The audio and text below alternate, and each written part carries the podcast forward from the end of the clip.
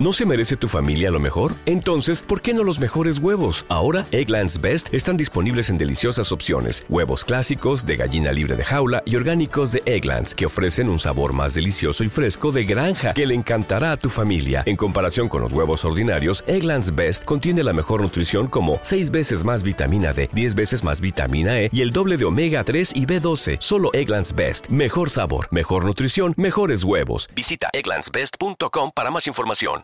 음.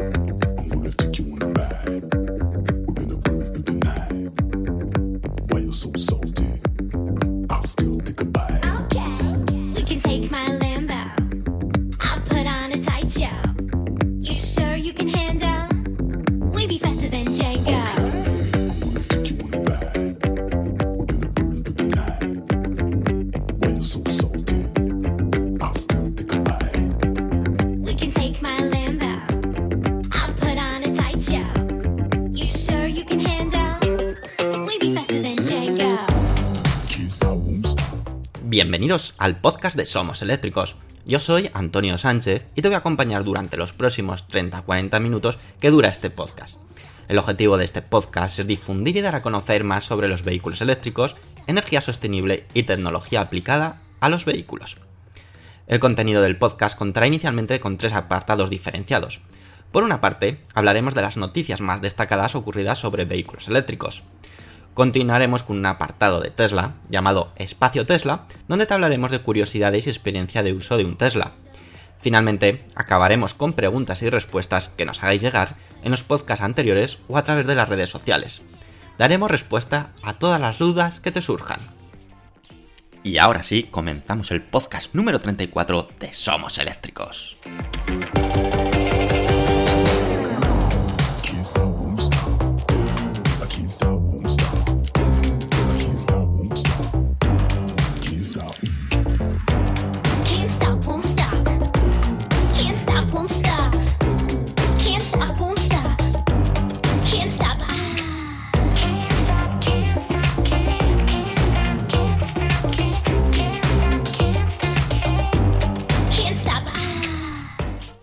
¿Qué tal amigos? Estamos aquí en un nuevo podcast de Somos Eléctricos y vamos a empezar con una noticia bastante positiva y es que os vamos a hablar de las ventas de coches eléctricos en mayo de 2019 en España y es que ha registrado un 180% más de ventas de vehículos eléctricos respecto al año anterior 2018.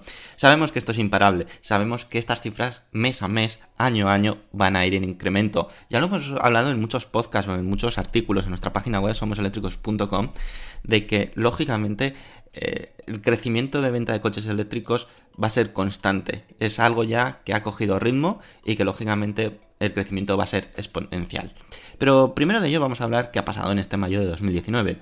Y es que la Asociación Española de Fabricantes de Automóviles y Camiones, ANFAC, ha publicado un informe en el que se conocen datos muy alentadores en cuanto a la transición hacia la movilidad sostenible en el ámbito de los vehículos eléctricos se conocen unos datos excelentes en cuanto a la adopción de vehículos eléctricos, aunque no suficientes conforme al resto de países de la Unión Europea. Ya sabemos que hay unos países en, Europa que la venta de coches eléctricos o la imposición de coches eléctricos está siendo todavía más exponencial, probablemente provocado en parte pues porque esos países sí que están concienciados a que hay que hacer una transición, hacen ayudas realmente buenas a la venta o a la compra de coches eléctricos y en España estamos ahí en medio camino. Y aún así siguen siendo datos positivos. Y lógicamente algo muy importante que ya hemos comentado en muchos casos. Lo importante que es tener una infraestructura, una infraestructura de puntos de carga a lo largo de todo el país. Y España está algo coja en ese aspecto, mientras que otros países de la Unión Europea eh, están muy, muy bien posicionados. Solamente, eso sí, estamos por encima de otro país latino, que es Italia, que todavía está peor en esta, en esta parte o en esta situación. Pero aún así, no es algo que tengamos que celebrar, sino todo lo contrario. Tenemos que ponernos las pilas y el país, España, tiene que ponerse las pilas para que no se quede atrás en esta transición y que bueno, podamos ser una referencia, que tienen la oportunidad de, de serlo. Vamos, vamos a seguir con el análisis. El mes de mayo se convierte en un gran mes para la venta de vehículos electrificados. Un aumento de ventas de vehículos 100% eléctricos de un 180% durante el mes de mayo respecto al año anterior, el mismo mayo 2018, alcanzando 1.174 unidades matriculadas en un solo mes, siendo 900 de estas unidades turismos. En el periodo de año transcurrido que comprende de enero a mayo se ha experimentado un crecimiento del 93,4% y ya tenemos 5.260 unidades matriculadas, siendo 4.285 de ellas unidades de turismos, es decir, coches, no, eh, servi- no eh, furgonetas o vehículos comerciales que esto, comparado con enero-mayo de 2018, supone un incremento del 117,18%. Y sí, vamos a decirlo bien alto, por fin el vehículo eléctrico es el tipo de vehículo que registra la mayor tasa de crecimiento en el mes. Este dato contrasta en el mercado del automóvil que cae en España un 7,3% por noveno mes consecutivo, señores cada vez la gente compra menos coches de combustión y de diésel. Probablemente hasta que se eh, termine de posicionar el coche eléctrico y vean que es la opción perfecta, tanto por precio, por infraestructuras, por, muchos temas. Pero al menos lo que se está consiguiendo o lo que la gente tiene miedo de comprar a día de hoy un coche nuevo para eh, dentro de dos años tener que deshacerse de ese coche. Por lo tanto, eso a su vez va a provocar que eh, los fabricantes y lógicamente el país se ponga manos a la obra y pueda y haga esa transición todavía mucho más rápida porque van a ver que no van a vender coches de combustión en un corto periodo de, tiempo.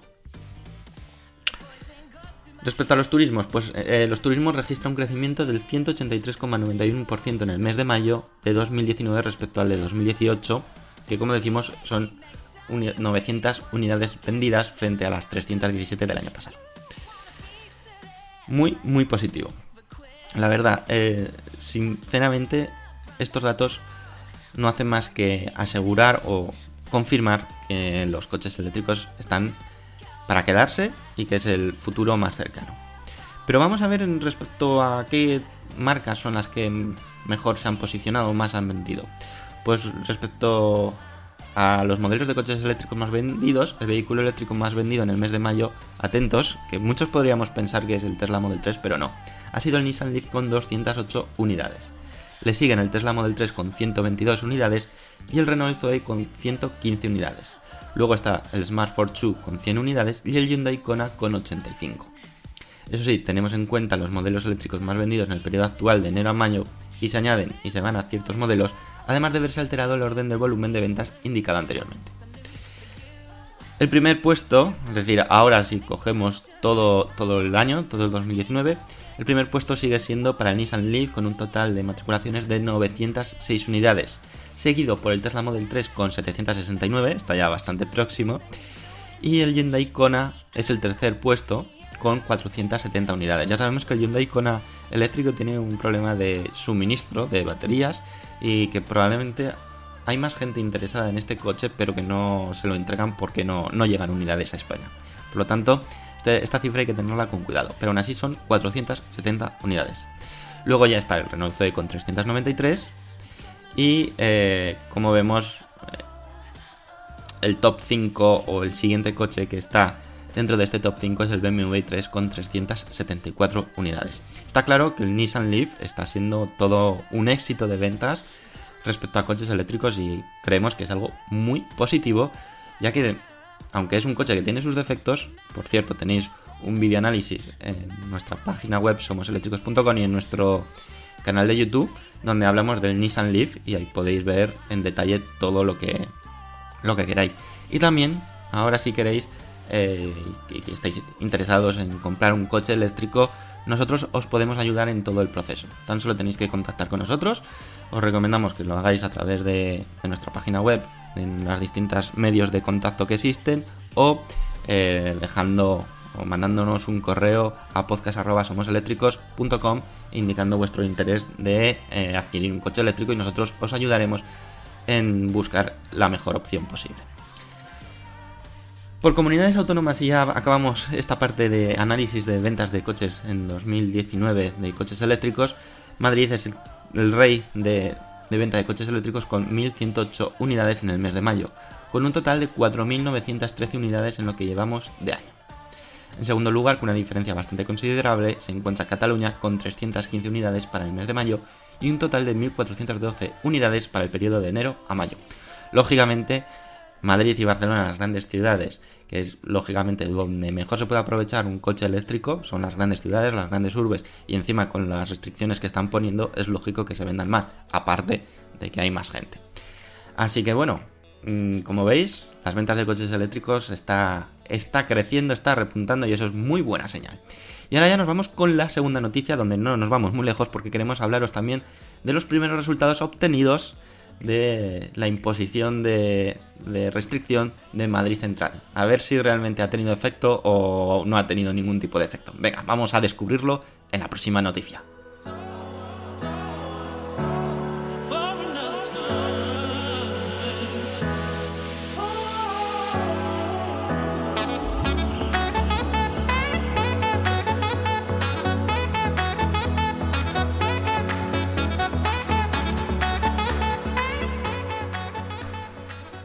Y bueno, como os hemos adelantado, queremos hablaros de Madrid Central, qué repercusión o qué efectos ha tenido esta restricción de que solamente coches eléctricos o coches híbridos enchufables, es decir, los cero emisiones, podían entrar en la zona más céntrica de Madrid para intentar disminuir la contaminación en dicha ciudad, ha tenido efecto o no ha tenido efecto.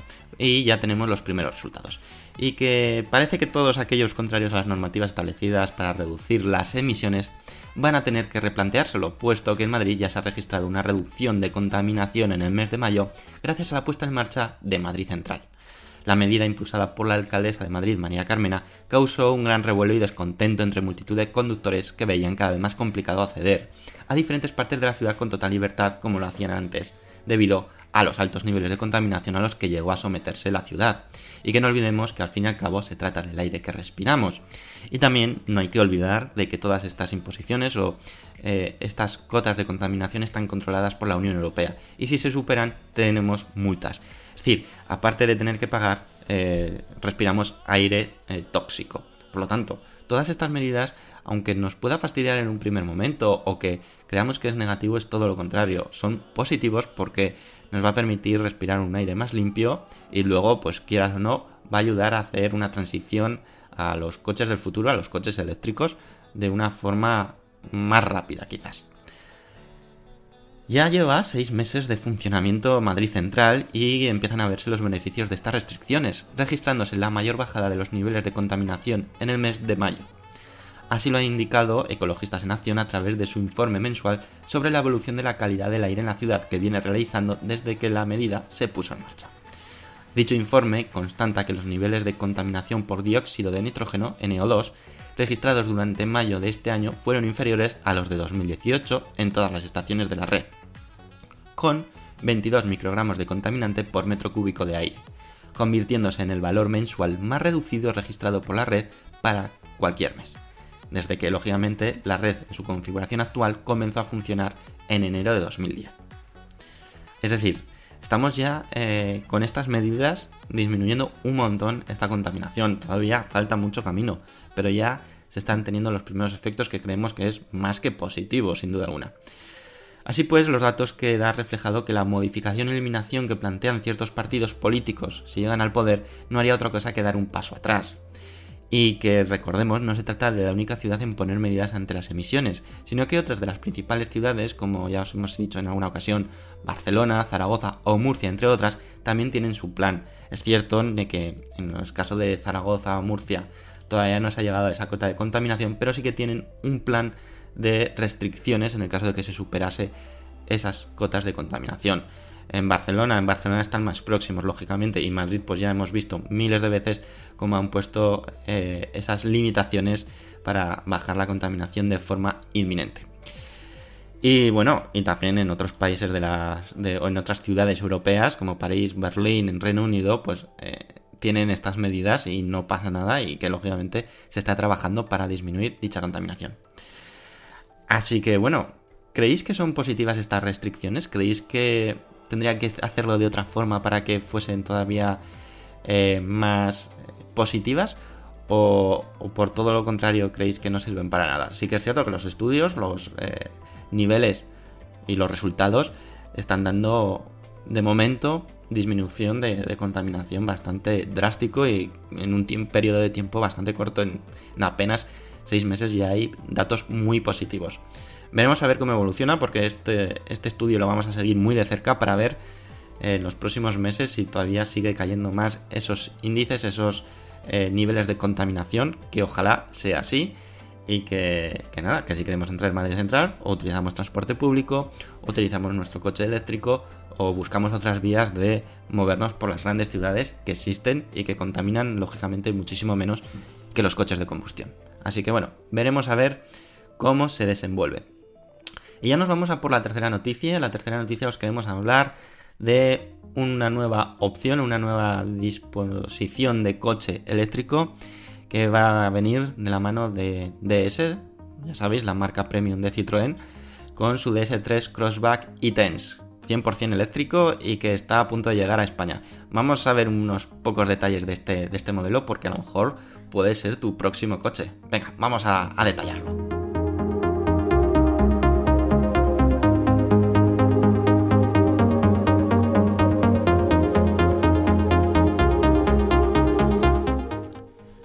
Y bueno, os- tenemos que hablar de nuevo de una marca del grupo PSA. Parece ser que el grupo PSA se ha vuelto loca de repente a fabricar o a presentar coches eléctricos.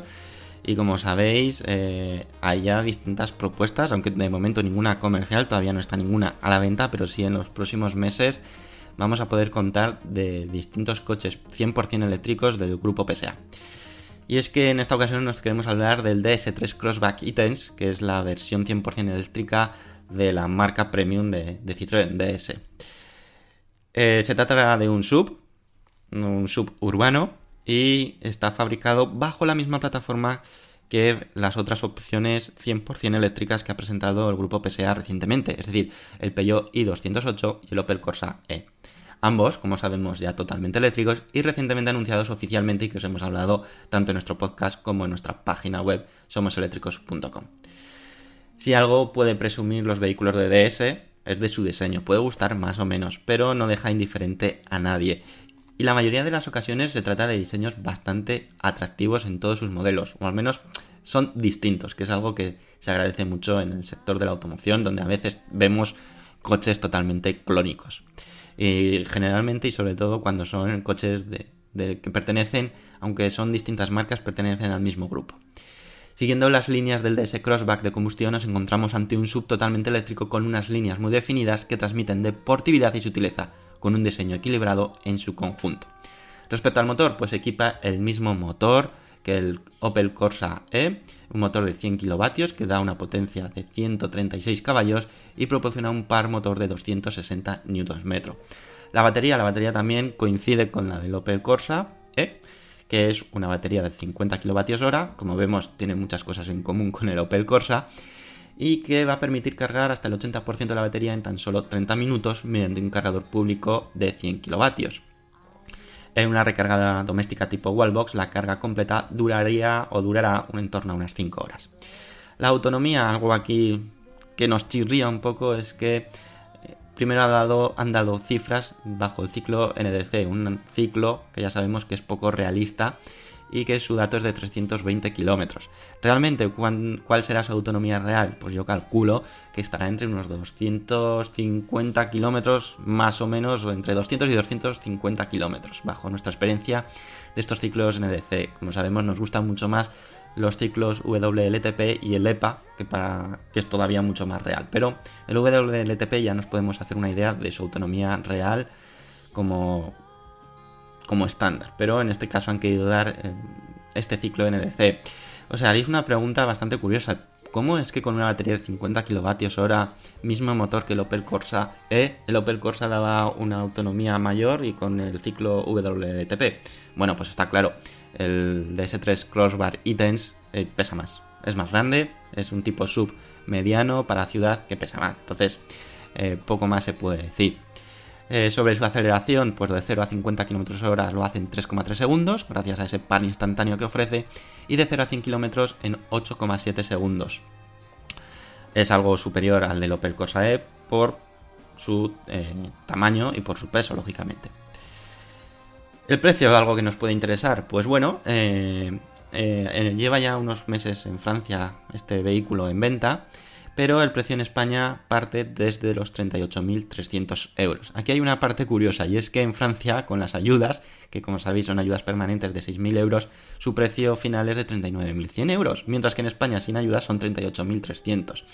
Y además cabe destacar que creo recordar que en el plan Mover de este año este coche entraría dentro de, eh, de esas ayudas que creo que pueden ser de 5.500 euros. Por lo tanto, nos encontramos ante un coche que puede salirnos por un poco más de 30.000 euros y ser un coche eléctrico para la ciudad perfecto y con un diseño bastante atractivo. Así que podéis tenerlo muy en cuenta.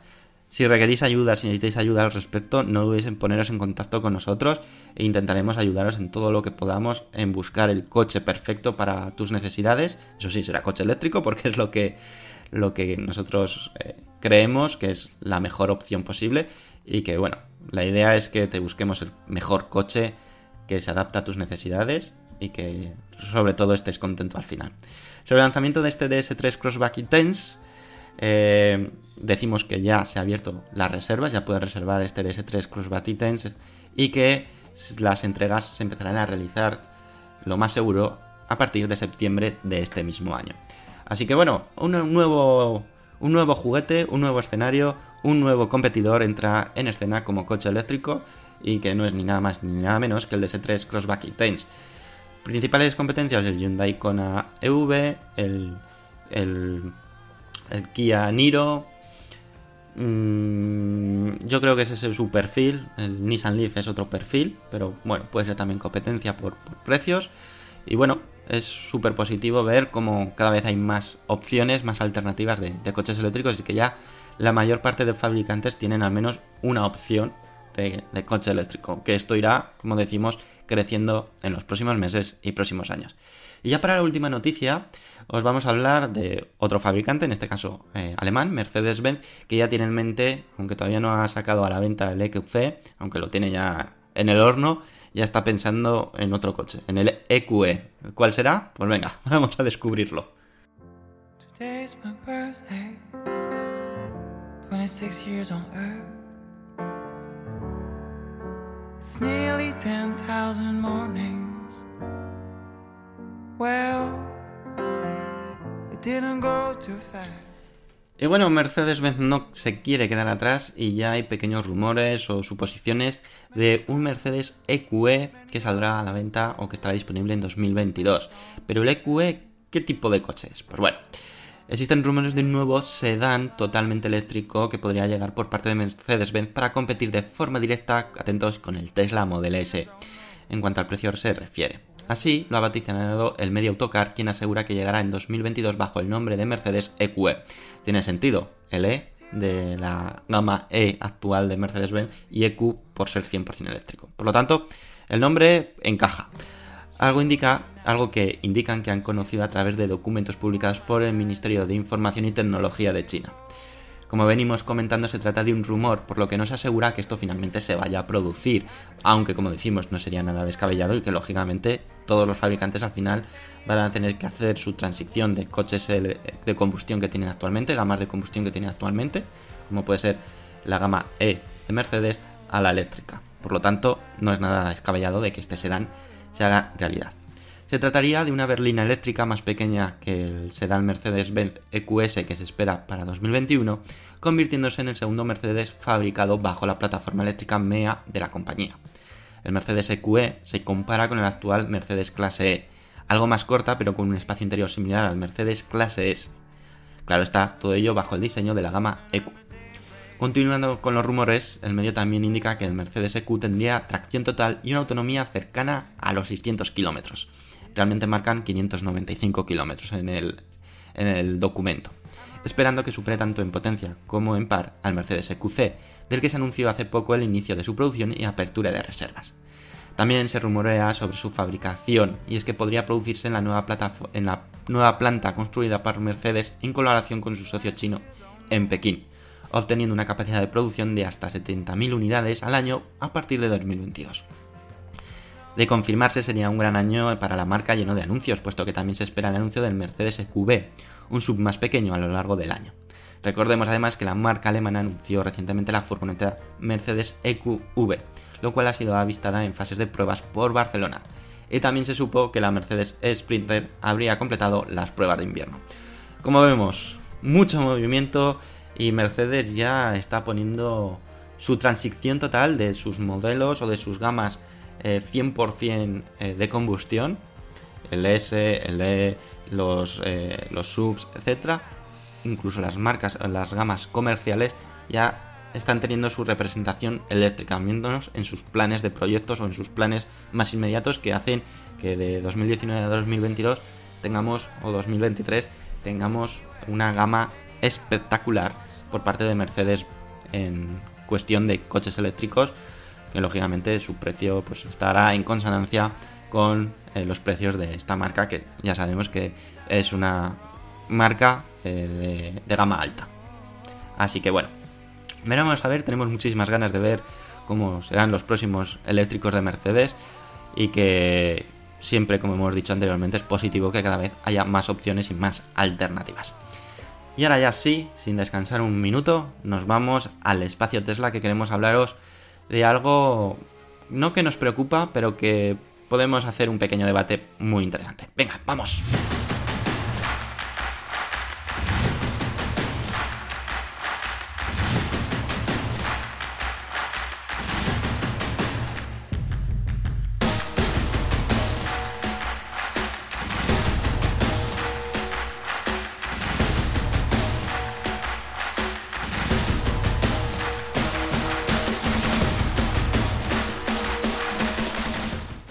Y bueno, el espacio Tesla de esta semana lo queremos dedicar al anuncio que se ha realizado esta, esta semana, el 31 de mayo de 2019, donde ya sabéis que Tesla puso un, una especie de, imagen donde el 31 de mayo iba a anunciar algo para China. Y bueno, ya ha sido anunciado y que de momento a Europa no le afecta directamente, aunque no hay que descartar que probablemente esta noticia finalmente afecte a Europa. Y vamos a ir por partes.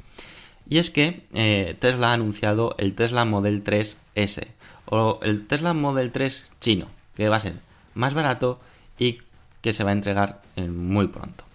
Después de la multitud de noticias que Tesla lanzó ante el evento de China, dando rienda suelta a sus suposiciones de multitud de público, finalmente se supone que el anuncio correspondía al lanzamiento del Tesla Model 3 fabricado en China. El precio del Tesla Model 3 chino se fija en un precio de 42.500 euros con un plazo de entrega estimado de 6 a 10 meses. Ha abierto, ya se ha abierto los prepedidos y es posible reservar la versión Standard Range Plus, que es la única versión que se ofrecerá en China.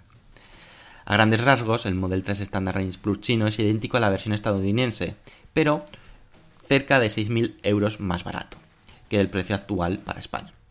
Para realizar la reserva es necesario aportar un depósito de 2.600 euros aproximadamente. De momento, esta versión 100% china, solamente va a estar eh, disponible para el público chino. ¿Y por qué ponen un plazo de entrega de 6 a 10 meses? Porque este, eh, este vehículo es el Tesla Model 3 S, cuyo precio son unos 6.000 euros más barato que la versión americana que se fabrica en Fremont, va a fabricarse en la nueva Gigafactory de Tesla en China. Si sabéis, en Shanghai concretamente creo que está. Están fabricando una nueva Gigafactory. ¿Por qué es más barato el Tesla Model 3 S eh, chino que el americano? Por un motivo muy claro. Por costes de, eh, desplazamiento, aranceles, etc. Se supone que la calidad va a ser la misma. Hay que confiar en ello. También es lógico que podamos dudar de que a lo mejor haya componentes distintos. Yo creo personalmente que no se la va a jugar Tesla en ese aspecto, sino que el, ahorro real viene porque la, Gigafactory de China te, será más barata de producir porque entendemos que eh, la mano de obra en China es más barata que en Estados Unidos, por lo tanto ya tiene una reducción de precio y luego se evita un montón de costas añadidas a llevar los coches de Estados Unidos a China como puede ser el transporte, transporte marítimo y también pues probablemente los aranceles, que además con la guerra comercial entre Estados Unidos y China eh, los aranceles cada vez puede ser un peligro inminente para Tesla. Y aquí Tesla se ha adelantado y dice, pues voy a montar una fábrica en China y así el producto es chino 100% y nos evitamos todos esos problemas. Como decimos, el producto primero se va a comercializar en China. Desconocemos si eh, luego hay planes por parte de Tesla de que eh, esa Gigafactory produzca un exceso y esos, eh, esos coches se puedan comercializar también en Europa. Probablemente en Estados Unidos no, pero en Europa puede que tenga sentido. Veremos, a ver, estaremos muy atentos. Y aquí el debate que quiero abrir un poco en el espacio Tesla es qué os parece esta propuesta de, de Tesla. ¿Creéis que es positivo? ¿O creéis que es negativo porque dices, joder, hay alguien en, China que se está ahorrando 6.000 euros mientras nosotros estamos aquí en Europa con unos precios bastante altos del Tesla Model 3 en este caso y que, que es un impedimento porque nos estamos, estamos obligados a comprarlo en Estados Unidos y sabemos ese sobrecoste. ¿O creéis que es positivo porque así en un futuro cercano podamos beneficiarnos de esta reducción de precio porque podremos comprar el Tesla Model 3 eh, chino. De momento, la Gigafactory de China va a estar dedicada en exclusiva a fabricar Teslas Model 3S, Standard Range Plus, y solamente fabricar ese modelo. Lógicamente, cuando vaya cogiendo ritmo, vaya cogiendo producción, esté todo mucho más afinado, empezarán a meter otras líneas de, de coches o versiones y como sabéis también el Tesla Model Y tiene bastantes papeletas de que se fabrique en esta Gigafactory, además de la de Fremont. Así que veremos a ver cómo evoluciona esta Gigafactory, que vamos a estar muy pendientes de ella y a ver si nosotros como europeos nos podemos beneficiar en algo. También recordad que Tesla tenía planeado montar una fábrica en Europa. Desconocemos si con el objetivo solamente de ensamblar o también ser una Gigafactory como, como la de China y bueno, vernos beneficiados en ese aspecto. Pero veremos, veremos a ver. Quiero conocer vuestras opiniones, vuestros comentarios como siempre y los podéis dejar en los comentarios de iBox o mandarnos en podcast.somoseléctricos.com o poneros en contacto a través de otras vías como puede ser las redes sociales, Twitter, Facebook, eh, YouTube, Instagram y nuestra página web somoseléctricos.com. Y ahora ya nos vamos a la parte final de este podcast que estoy súper contento. Habéis dejado un montón de comentarios y que vamos a pasar a detallar a continuación y darle respuesta. Venga, vamos.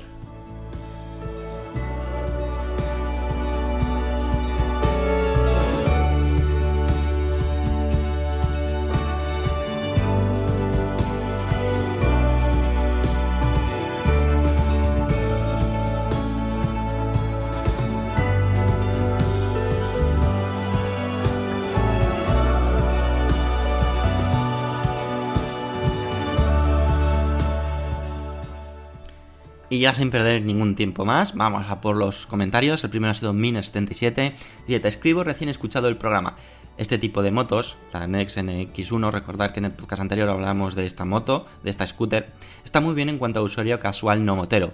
Tengo motos desde hace más de 20 años y sin mis hijas es mi opción de movilidad número uno.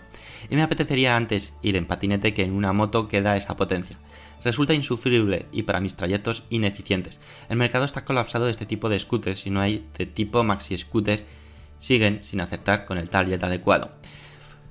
Bueno, es cierto que hay una gran cantidad de oferta de scooters eléctricas, sobre todo para moverse por las grandes ciudades, que para muchos puede ser suficiente, pero también tengo que reconocer, como bien dices Miner77, de que para los amantes de las motos es algo insuficiente y se busca más una scooter de mayor cilindrada o mayor potencia o ya las motos eh, reinas como puede ser las Zero o la futura Harley Davidson o las futuras de Triumph donde ya tiene un empaque distinto y que lógicamente los moteros como en este caso Mino 77 pueden disfrutar mucho más esa sensación de llevar una moto en condiciones y no en una scooter. Son targets totalmente distintos, totalmente de acuerdo.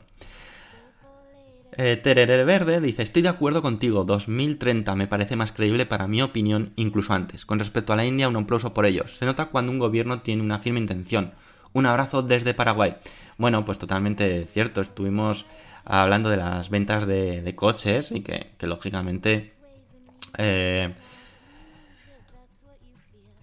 el, incremento es una realidad y en este podcast hemos vuelto a hablar de las ventas en mayo que siguen creciendo y que ese sobrepaso de más ventas de coches eléctricos que de coches de combustión está estimado que sea en 2030 como también comentamos, creemos que será bastante antes.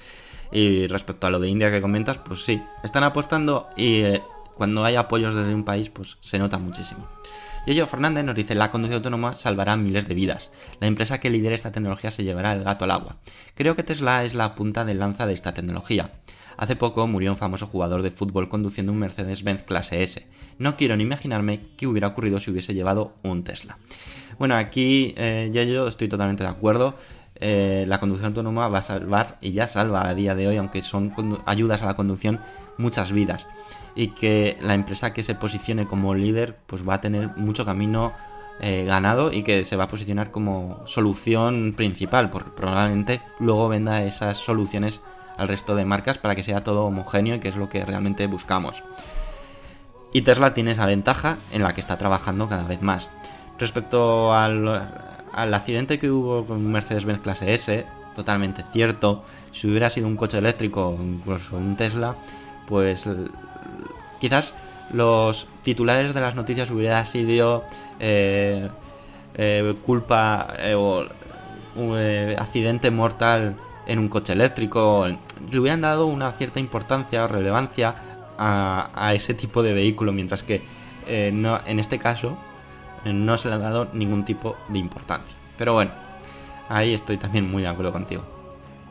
David CM nos dice, estoy de acuerdo con Mina 77, ese sector de motos que equivalen a 50 centímetros cúbicos están muy bien, pero no acaban de cubrir las necesidades con respecto a la potencia. Se quedan un poco cortas a lo que la velocidad se refiere, yo mismo lo he experimentado con las motos eléctricas de alquiler. También es una realidad que el precio sube exponencialmente a la que sube la potencia, y aunque hay pocas maxi scooter, creo que todavía está por llegar la explosión eléctrica en el sector. Vivo en Barcelona y llevo toda la vida en moto. Saludos y felicidades por el programa. Bueno, pues David vuelve a corroborar lo que ha dicho Mine77 y que nosotros también estamos totalmente de acuerdo. Veremos a ver eh, cómo evolucionan los precios de los vehículos eléctricos para que se igualen a los vehículos de combustión, que seguro que ese momento llega y antes de lo que Esperemos. Esperamos y deseamos. Goku nos dice, buenas, el problema de la conducción autónoma, su peor problema son los demás conductores, sin autopilot. Imposible anticipar las reacciones, estamos involucrando en cuanto a conducir. Vamos, jeje, vamos, estamos empanados. Bueno, lógicamente el ser humano es impredecible, lo que va a hacer un ser humano es impredecible y para los sistemas de conducción autónoma, ayuda a la conducción autónoma, es un factor que es un quebradero de, cabeza total como se, comenta y se ha dicho, hasta que no estén todos los coches interconectados y se comuniquen entre ellos, esa conducción autónoma 100% segura no va a existir, porque hay un factor humano que es impredecible, como bien dices Goku. Luego nos ha dejado Anónimo un, mensaje que va muy asociado a lo que estamos, acabamos de decir. Es, imposible hacer una conducción autónoma sin que estemos todos conectados y que también estén haciendo esa conducción autónoma sin que no hagamos imprevistos inesperados en la conducción como pasa cuando conducimos. Está bien pensado el que se ayude a la conducción, pero siempre conduciendo nosotros. Pues bueno, un poco lo que, lo que hemos comentado. Una vez que esté todo intercomunicado, se comuniquen entre ellos los coches, las eh, señales, los semáforos, etcétera, incluso los peatones, eh, bueno, pues está claro que la conducción autónoma será una realidad y será 99,9% segura. Michael Córdoba nos dice, el problema de las motos eléctricas y todo eléctrico es que son muy caras respecto a sus competidores, aunque Cero, Cero como sabéis es una marca de motos muy conocida, que es para muchos la Tesla de las motos. Está intentando aproximar el producto al consumidor común. Respecto a las críticas de Tesla, es cierto que, contaminan, pero en Alemania, por las fuentes de energía, creo que lo fundamental es mejorar las fuentes de energía como Reino Unido en el caso de hoy. Las críticas creo que van a seguir así por el mercado que no quiere cambios pero va a ser inevitable. Bueno, pues poco que decir más, Michael Córdoba, lo que has dicho, totalmente de acuerdo. Luego Darkness Wardon nos hace una pregunta. Muy buen programa, tengo una pequeña duda. En mi coche de gasolina gastaré unos 8,5 euros por hacer 100 kilómetros. 100 kilómetros. ¿Qué me costaría tirando por lo alto, cargando en casa y en un cargador público? Muchas gracias. Bueno, pues en casa nuestra experiencia es que para cargar 100 kilómetros estamos gastando en un euro y si nos ponemos en el caso malo, entre 1 euro y 2 euros, ¿vale? En cargadores públicos, pues aquí ya tenemos cargadores públicos que dependiendo de si son rápidos, eh, no rápidos, eh, pueden ser incluso gratis en centros comerciales, incluso otros sitios, la, carga es totalmente gratuita. Pero luego también hay cargas rápidas o muy rápidas donde lógicamente hay que pagar. Y ahí ya nos ponemos en que para hacer 100 kilómetros, suponiendo que gastamos eh, unos 15 kilovatios eh, a la hora, es decir, para hacer 100 kilómetros, nos vamos a poner que necesitaríamos gastar pues unos 4, 5, 6 euros. Suponiendo que el precio del kilovatio está en unos 30 céntimos aproximadamente, entre 30 y 50 céntimos, ¿vale? Ahí tienes un poco la idea, es decir, el ahorro es, considerable, sobre todo si cargas en casa, luego en puntos públicos de alta velocidad como puede ser Evil, eh, Futuro Unity, etcétera, pues ahí el coste es superior. Eh, pero mm, sigue siendo más barato que eh, gastarlo en gasolina. Danguitas 1981 nos dice, hola, lo primero genial programa y lo segundo una cuestión, ¿cuándo se comenzará a comercializar en Europa los modelos de Rivian y cuánto creéis que costarán? Gracias. bueno, Rivian, esta marca que tanto nos gusta. Eh, en Europa todavía no hay fecha de comercialización, todavía no lo hay 100% segura en Estados Unidos, pero sí que creemos que a finales de este año, princi- eh, 2020, estarán ya los modelos de Rivian a la venta en Estados Unidos. Y yo creo que 2021-2022 será el año perfecto para que lleguen a Europa. Sobre su precio, pues su precio a día de hoy está en torno a unos 60.000 euros en, Estados Unidos haciendo la conversión y creemos que ese precio será el que llegará a Europa. Quizás un poco más, pues no lo sé, pero habrá que ver. Todavía es un misterio. Y ya finalmente, que se nos está alargando el podcast a lo tonto, eh, quiero agradeceros a las 36 personas que habéis apoyado dándole me gusta al podcast. Que sois Luis Peteiro, Antonio, Michael Córdoba, Daniel Celso Palma Pérez, Edu Zoroa, José Aristizábal, César Alapont, Lalo33, Tirsovich, David Romero Sánchez, Salore, Terere Verde, Denis, Juanjo, Miguel Llamas, Fernando Herrero Hernández, Manuel Parrilla, Danguitas 1981, Darnes Wardog, Joan Colmo, Ángel Alberto Salañón, Raúl Net, Juan Alfón 19, Goku, Manuel Baldayo Cruz, Javi, Yello Fernández, Oscar A71, Rafa Hernández Domenech, Alf, Miner77, Escaco, Caníbal, Cristian 25 y David CM. Así que muchísimas gracias por vuestro apoyo como siempre y vuelvo a solicitaros esa ayuda, ese apoyo en este podcast también, que si os ha gustado apoyarlo al máximo. Y no queda otra cosa que despedirme y esperar. Y espero que tengáis una gran semana por delante y que nos vemos la próxima semana. Cada lunes a las 7 y cuarto de la mañana publicamos nueva entrega de podcast y que nos escuches cada semana. Nos vemos la próxima semana. A disfrutar de la semana. Adiós amigos.